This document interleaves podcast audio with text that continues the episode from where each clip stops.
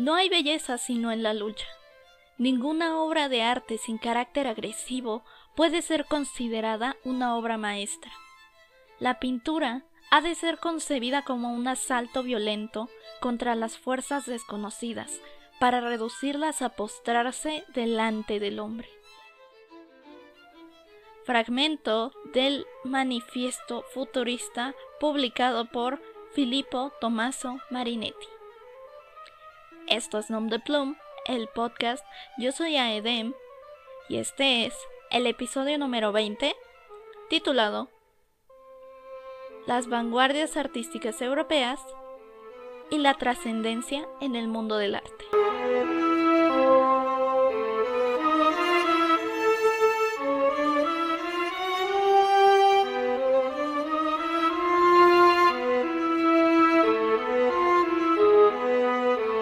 Generalmente hemos escuchado el término vanguardias o hemos escuchado que se describen las obras de arte como vanguardistas. Pero realmente el término vanguardismo tiene muchísima confusión en cuanto a lo que generalmente tenemos de idea como vanguardia. Como tal, en el episodio de hoy lo que les voy a decir son meras generalidades, no voy a ahondar mucho en una vanguardia en específico, eso lo podemos hacer más adelante. Y ya les había platicado un poquito acerca del cubismo, por ejemplo, en el episodio número 2.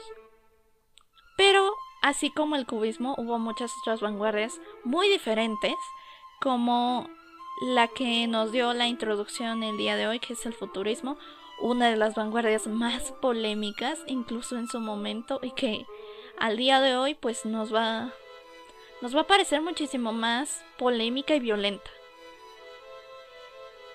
Primero que nada, me parece muy importante decir por qué se llaman vanguardias y en qué momento histórico nacen las vanguardias. Primero, es importante decir que las vanguardias surgen bueno, de lo que yo les voy a hablar va a ser eh, finales del siglo XIX, principios del XX, porque son los precursores.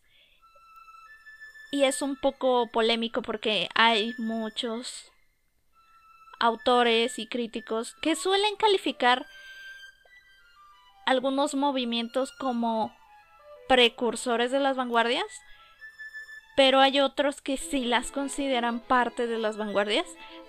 Así que me parece importante mencionarlas también.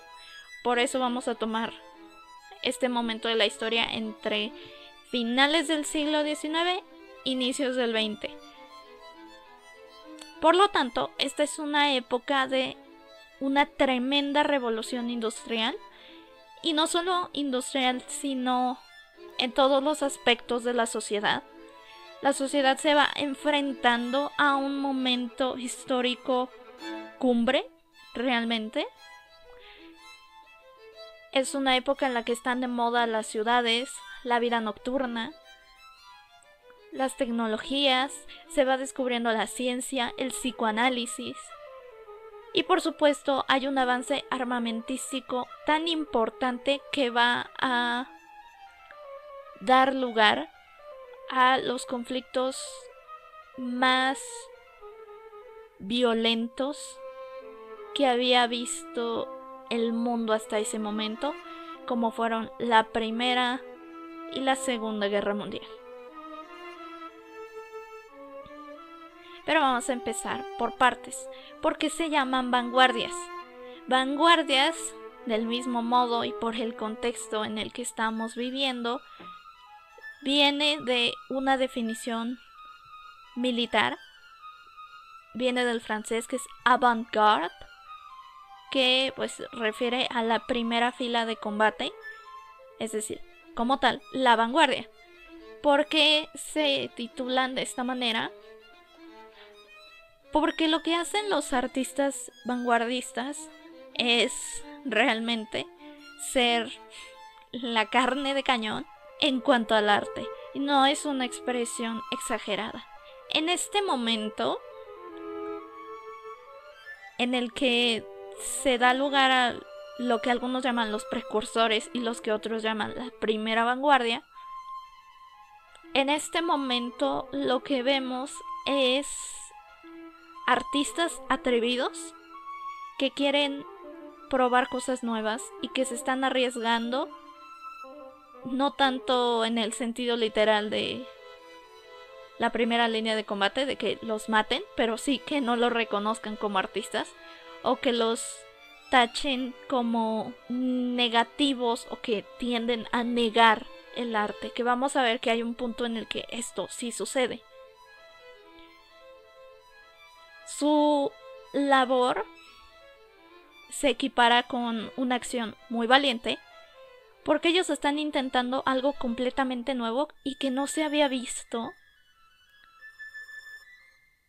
Es realmente una revolución artística en todos aspectos y voy a explicarles un poco las generalidades de esto. Ya, si quieren, si les interesa, más adelante podemos hablar de alguna vanguardia en particular o si quieren les explico un poquito más acerca de todas. Pero estas son básicamente pues las generalidades. En cuanto al arte, en este momento lo que está en auge, particularmente la pintura, es el realismo. Aunque también en, en la literatura en este momento tenemos el realismo y el naturalismo, que básicamente tienen mucho que ver con esta parte de la pintura. ¿Y qué es como tal el realismo? Pues plasmar la realidad sin distorsionar ni adecuar, es decir, hacerlo más parecido a la realidad. Pero ¿qué pasa? El arte se enfrenta a un gran problema y esto se ve más claramente en la pintura. Con todos los avances tecnológicos y científicos, la vida es mucho más rápida.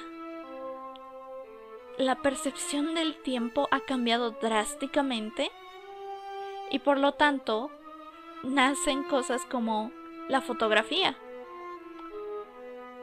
¿Por qué la pintura tendría que tratar de imitar la realidad si ya existe algo que capta la realidad? la pintura se enfrenta a este gran problema. ¿Qué papel cumple el arte si la tecnología puede sustituirlo? Así que nace, como ya les mencionaba, lo que algunos consideran como la primera vanguardia y otros que consideran esta como el primer paso hacia las vanguardias. Más adelante les voy a decir cuál es la que la gran mayoría considera como la primera vanguardia, pero ahora vamos a empezar con el impresionismo. ¿Qué sucede con el impresionismo?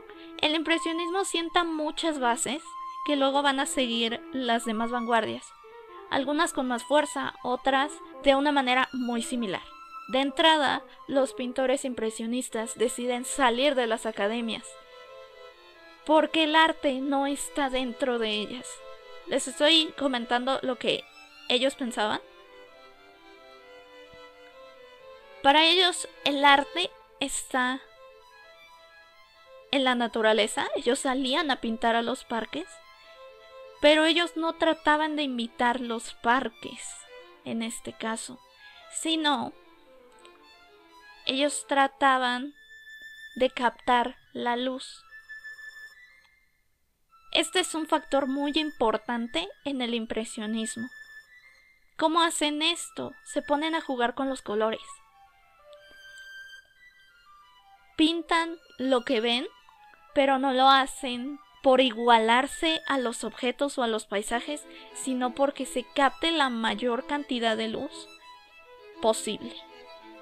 Una de las cosas que vamos a ver, y por eso es que muchos los consideran la primera vanguardia, es que muchos de estos movimientos vanguardistas obtienen su nombre por una crítica negativa.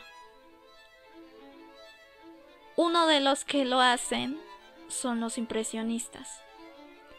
Hay una exposición de arte donde se se presenta por primera vez en 1874 uno de los cuadros más famosos del arte en general, que es Impresión Sol Naciente de Monet. Y los críticos que lo van a ver, pues lo toman bastante mal. En ese momento es una crítica muy negativa y dicen que esos cuadros, refiriéndose en general a los que se parecen al de Monet, pero mucho basado en el de Monet, esos cuadros no son pinturas, son impresiones. Así que ellos después son conocidos como los impresionistas debido a esta razón. Este grupo en particular quería ser aceptado por la academia, querían que se tomara su labor valiente, que se tomara en cuenta y ellos querían ser famosos. Eventualmente, como ya lo sabemos, grandes pintores, como lo es Monet obtienen su reconocimiento, pero es mucho tiempo después. En cuanto a la literatura, la literatura también trata de crear imágenes desde la memoria y trata de imprimir al mismo tiempo que la música atmósferas en el receptor. Obviamente esto es mucho más visible en la pintura, es un poco complejo en la música y en la literatura, pero esto funciona de más o menos de esta manera. Después viene el post-impresionismo. Les voy a explicar precisamente por qué se separa de este, porque no está como tal incorporado en el impresionismo. Este es un puente entre lo que fue el impresionismo, obviamente, y lo que será el expresionismo. Es uno de estos puentes. También vamos a ver otro más adelante. Que sigue un poco la línea de los impresionistas de captar la luz, pero ellos ya empiezan a jugar con otros colores. Una de las cosas que estaba prohibido en el impresionismo era usar el color negro los post-impresionistas empiezan a incorporar el negro para hacer otro tipo de texturas, ya empiezan a darle volumen a las cosas y además empiezan a ver un poco de emociones, que es lo que vamos a ver en una vanguardia más adelante, mucho más marcado, pero aquí empieza a ser no solamente la luz, sino ya hay una emoción en esta pintura.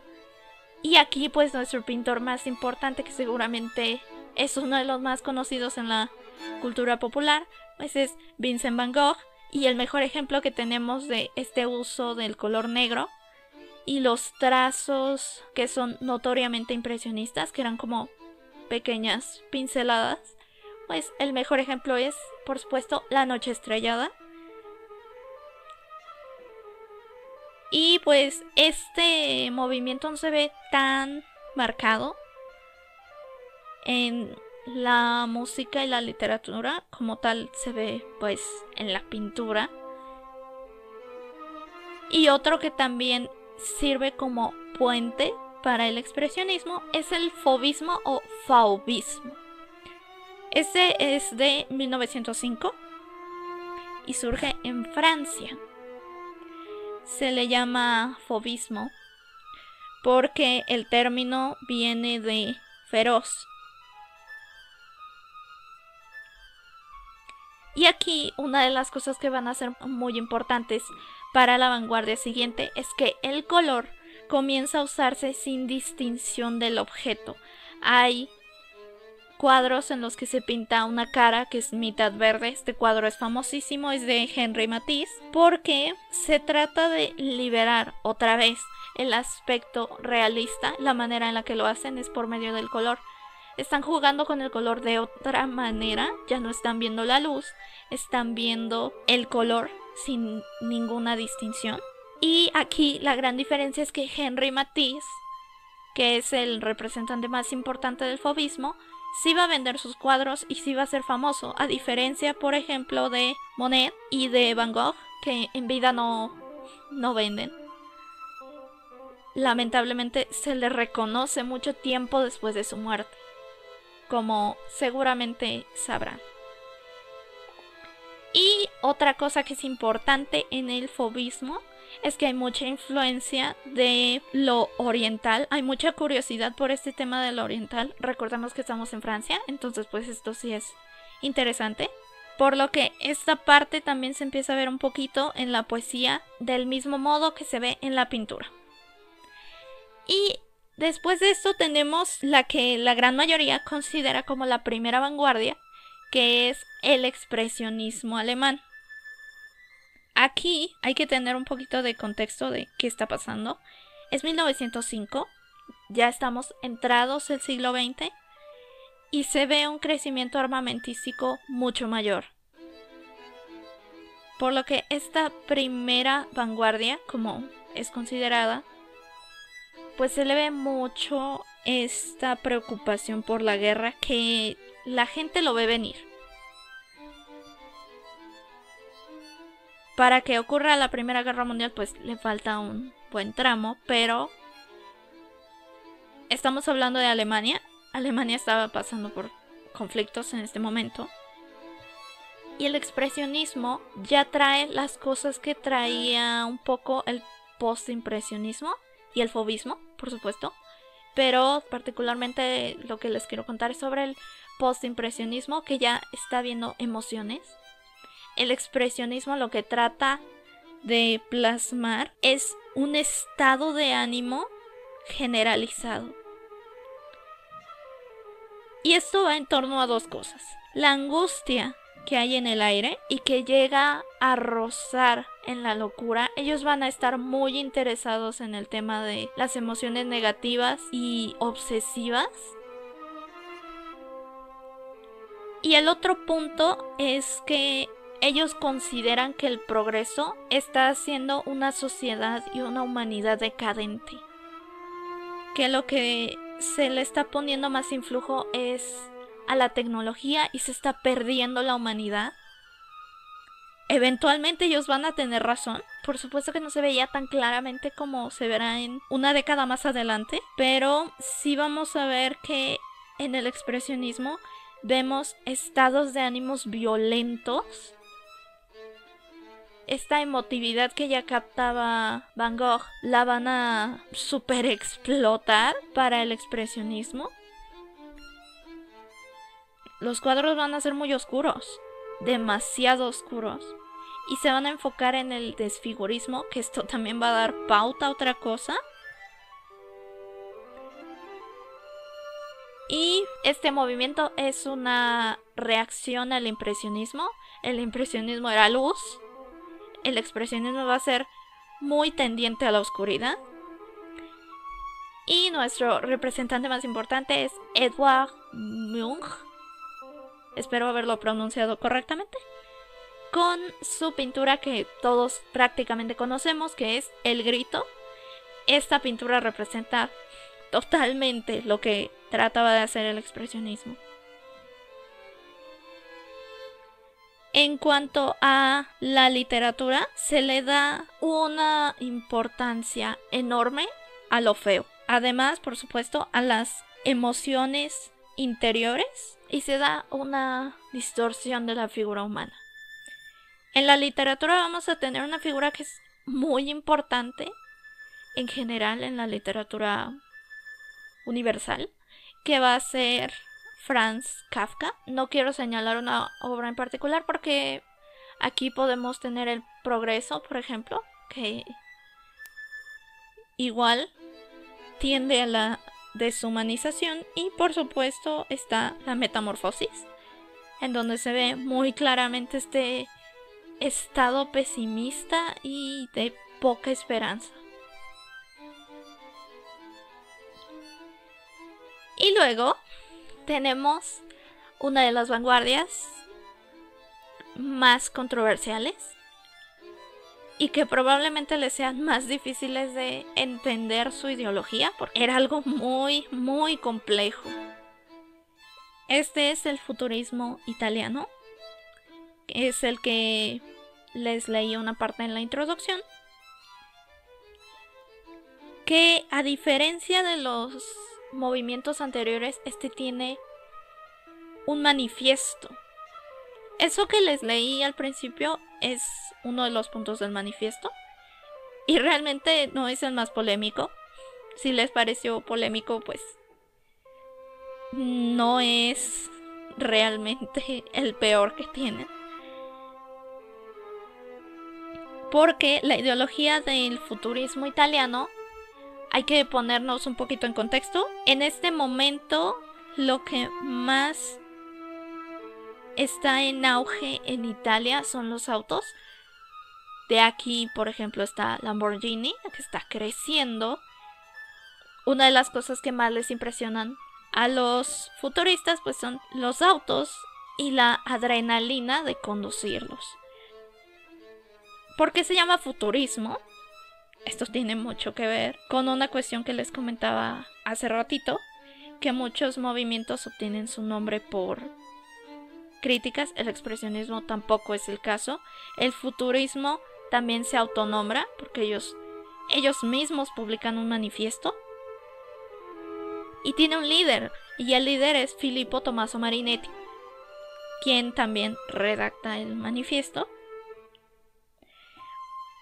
Algunas de las cosas que tienen los futuristas es que rechazan y niegan el pasado. Para ellos solo existe el futuro. Por lo tanto, ellos van a negar todo tipo de arte que existió antes de ellos. Muchos de ellos van incluso a destruir museos y esculturas. Y alaban con locura la máquina.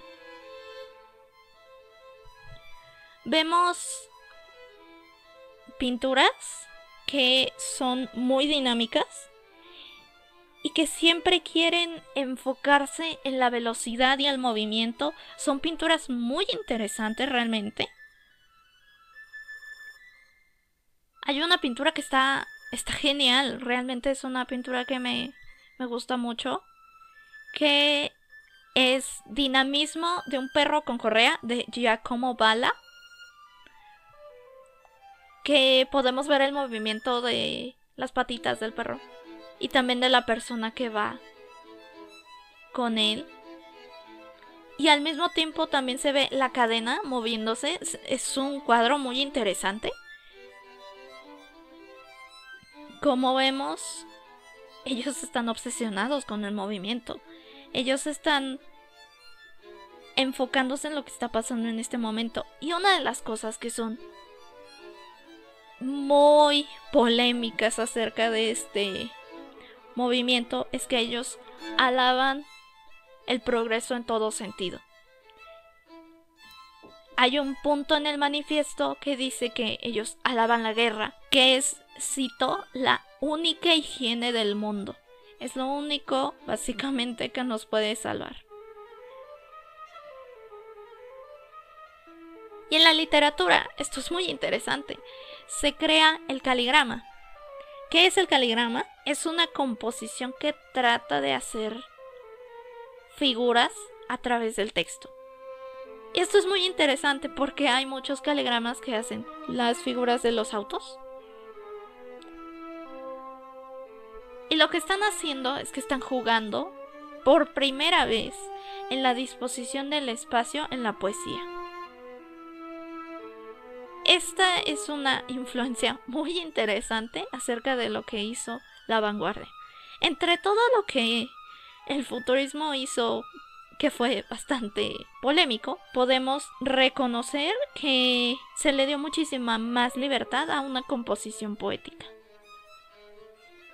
Después llega el cubismo para 1907, todavía estamos en la primera década del siglo XX, que surge en París y una de las cosas para no repetir lo que ya les dije en el episodio que hablamos un poquito del cubismo, vamos a ver que el cubismo, en la poesía, vemos otra vez los caligramas, pero aquí hay algo muy interesante.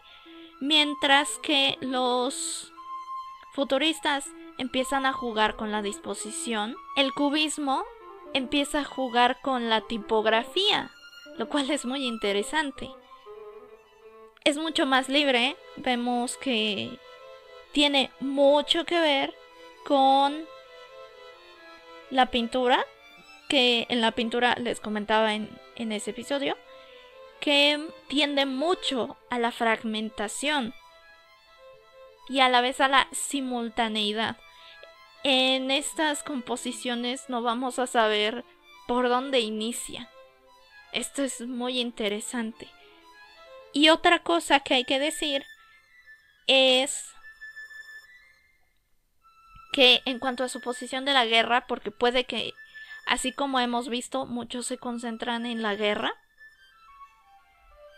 el cubismo no le interesa la guerra porque para ellos es cotidiano. Es algo que está pasando y que ellos no pueden detener, así que ellos se concentran en la geometría, en la matemática, su pintura va a ser mucho de esta manera.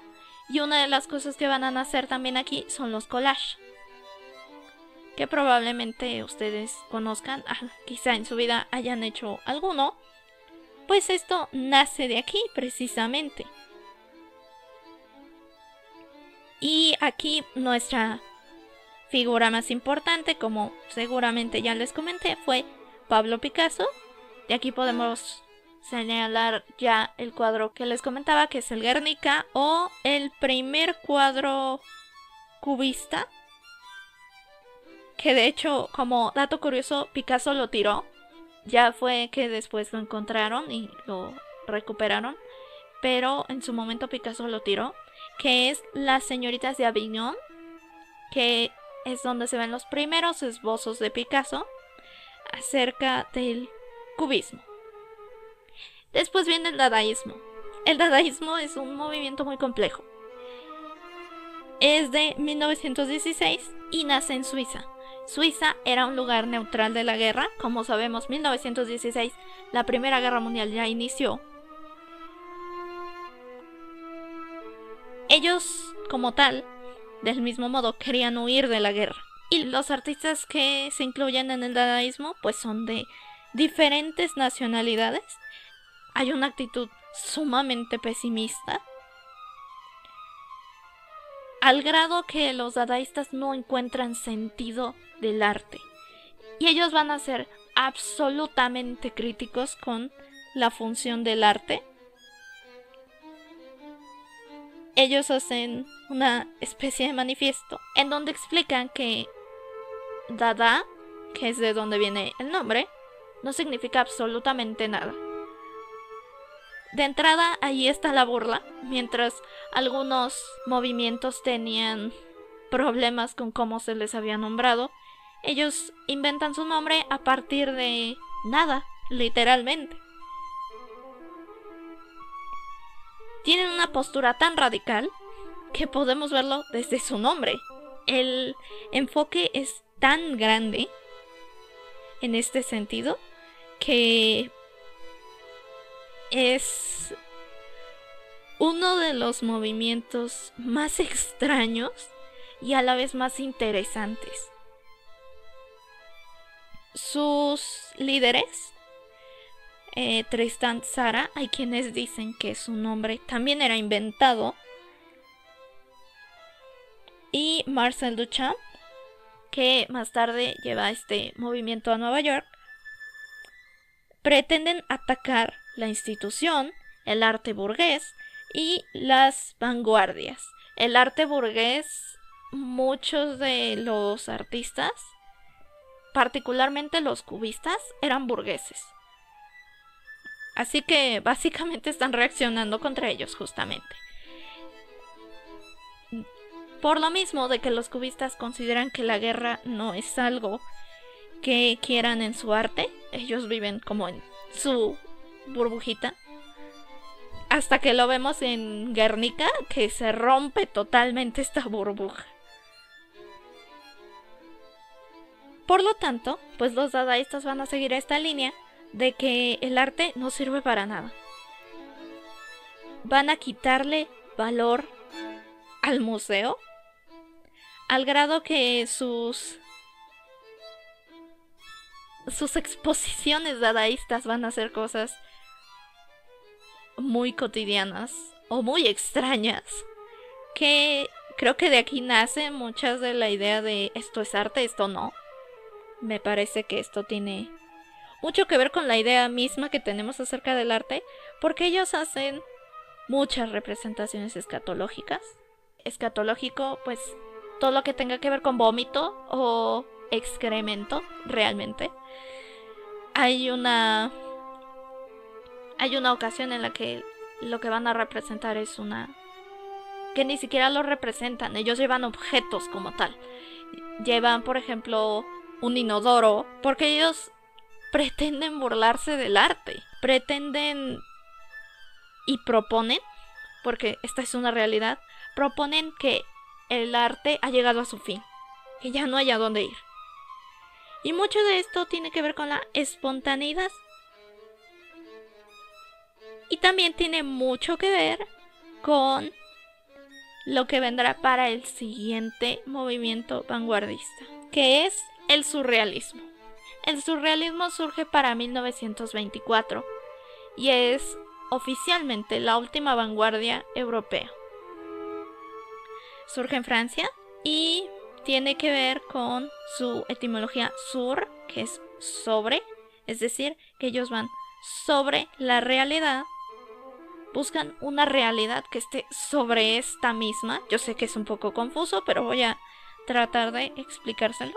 Su líder es André Breton y la figura probablemente la más importante como él mismo lo diría es Salvador Dalí. Y creo que el cuadro más representativo de este es la persistencia de la memoria. Aunque básicamente la obra de Dalí es sumamente surrealista. Y muchas de las pinturas surrealistas, como lo vemos precisamente en la persistencia de la memoria, tienen que ver con la asociación libre y lo onírico.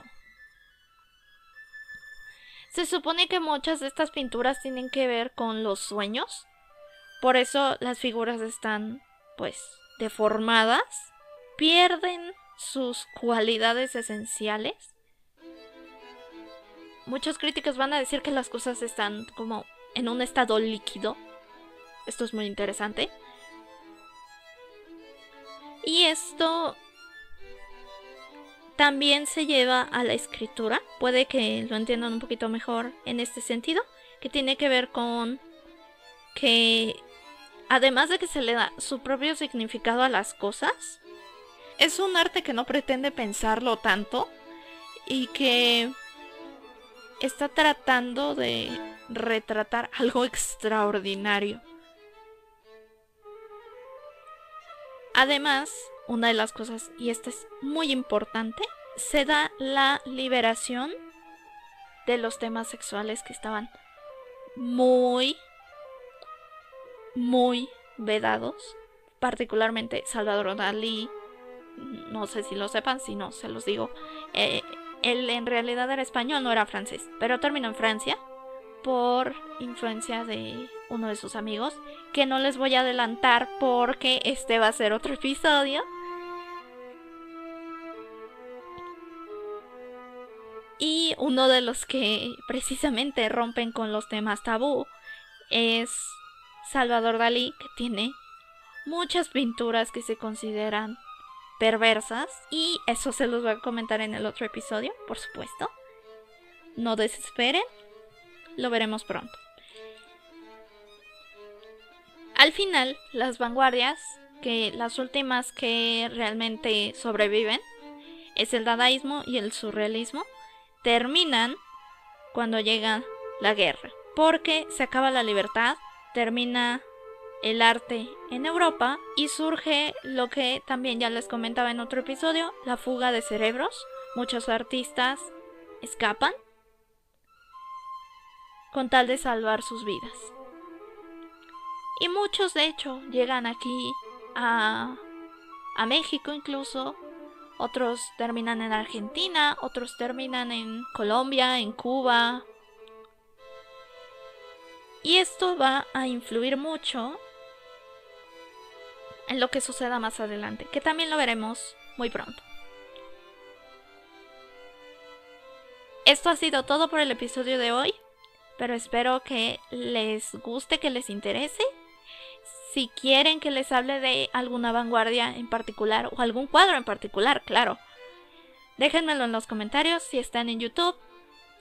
Los leemos desde ahí. Si están en cualquier otro lado, nos pueden escribir por Facebook como Nom de Plum o nos pueden escribir al correo electrónico que es nomdeplum.lit.gmail.com Las redes van a aparecer por si tienen algún comentario sobre esto o de algún otro tema que quieran que hablemos, de algún libro, de alguna pintura, háganmelo saber. Esto fue Nom el podcast. Yo soy Aedem, recordándote que si haces lo que amas, no sentirás que trabajas. Hasta la próxima.